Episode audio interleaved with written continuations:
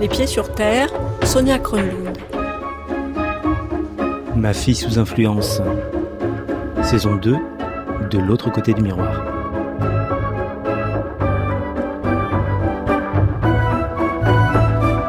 A aujourd'hui 90 femmes françaises parties rejoindre l'État islamique qui sont maintenant détenues dans des camps dans le nord-est de la Syrie, contrôlés par les forces arabo-turques. 210 enfants français aussi. La plupart des hommes sont morts, certains ont été jugés à Bagdad. Pour l'instant, les femmes ne sont pas poursuivies car la justice kurde ne les considère pas comme des combattantes.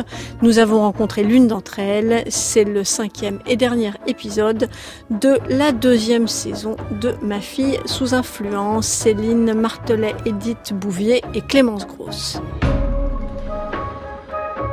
En réalité, on ne sait jamais ce qui se passe, on sait simplement ce qu'on veut qu'il se passe. C'est comme ça que les choses arrivent.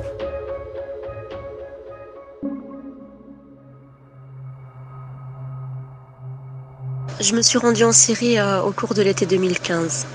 Je suis partie seule, j'avais pas encore d'enfants, c'était pas l'amour fou avec ma famille et euh, j'étais au chômage. Bah, du coup, j'avais pas grand chose à perdre. Enfin, du moins, c'est ce que je pensais à ce moment-là. Elle, c'est Yasmine. Comme Sarah, elle est restée en Syrie. Mais elles ne se connaissent pas, car Yasmine est détenue dans un camp de déplacés au nord-est du pays depuis un an et demi. Le camp, ce sont des tentes blanchâtres collées les unes à la suite des autres sous un soleil écrasant.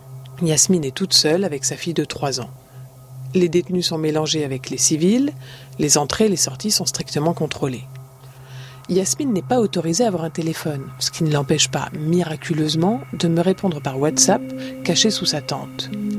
Je ne la connais pas depuis longtemps, mais soit par ennui, soit parce qu'elle se sent seule, soit sans trop réfléchir, elle a eu envie de me parler. Euh, lorsque je suis arrivée en Syrie, euh, on nous a mis dans une madafa à la frontière. On m'a confisqué euh, mon portable, mon passeport, pièce d'identité, permis de conduire, mon argent. Quand on m'a pris mon passeport, argent et portable, je me suis dit ça doit être sûrement pour les mettre de côté, pour pas que je me les fasse voler ou je ne sais quoi. Mais en fait non, on me les a jamais rendus.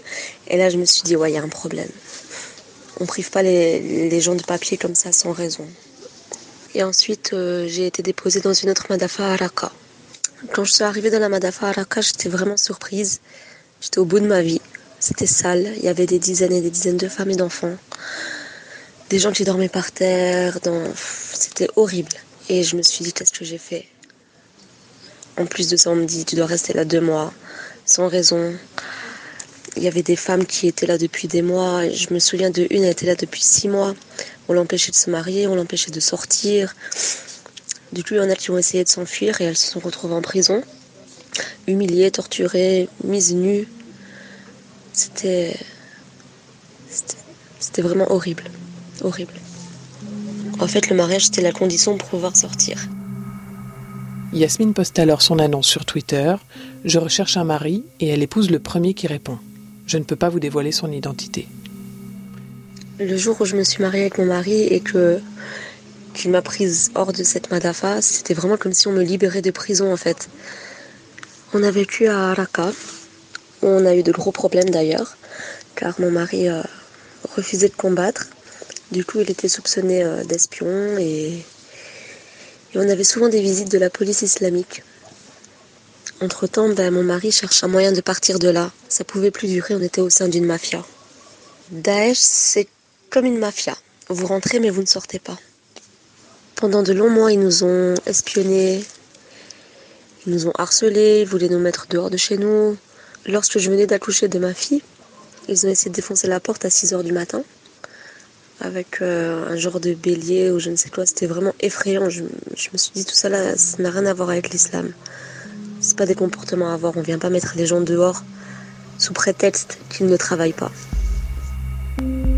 Ce qui se passe, c'est que le mari de Yasmine non seulement ne veut pas combattre, mais il ne veut pas travailler dans l'administration de l'État islamique non plus. Ce qui n'est pas islamique non plus, c'est de forcer les gens à combattre. De les attraper comme des, des petits lapins et de les envoyer au front.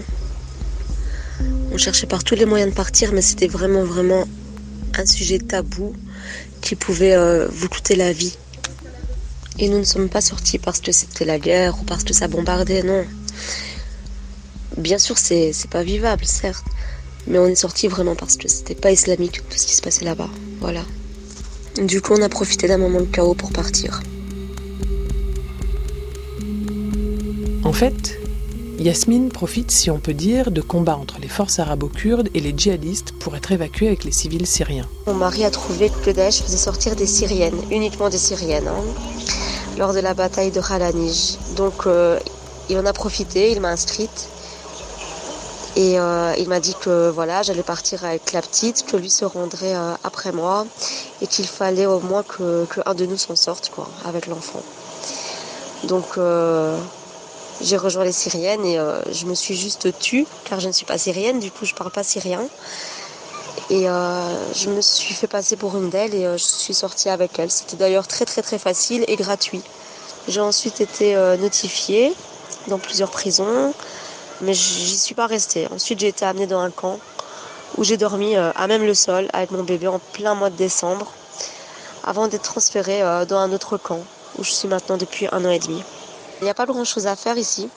J'essaie de donner une bonne éducation à mon enfant, de lui inculquer de bonnes manières, de l'occuper au maximum. On reçoit chaque mois du riz, du blé, du sucre, euh, des lentilles et euh, des pois chiches. Sinon, bah, on mange, on joue, on dort, on espère, on attend et euh, on ne peut pas faire grand-chose.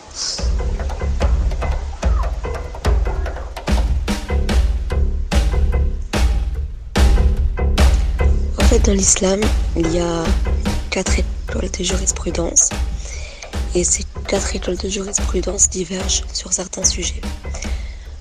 Au sein Daesh, il n'y a pas de divergence. C'est comme eux l'ont décidé. Et si vous ne suivez pas ce qu'ils ont décidé, bah, c'est à vos risques et périls.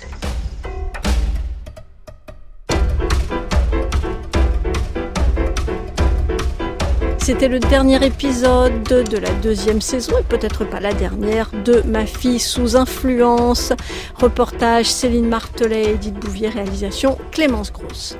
Plus d'infos, de contexte, des remerciements et tout ce que vous voulez savoir, c'est sur le site France Culture à la page de Ma fille sous influence.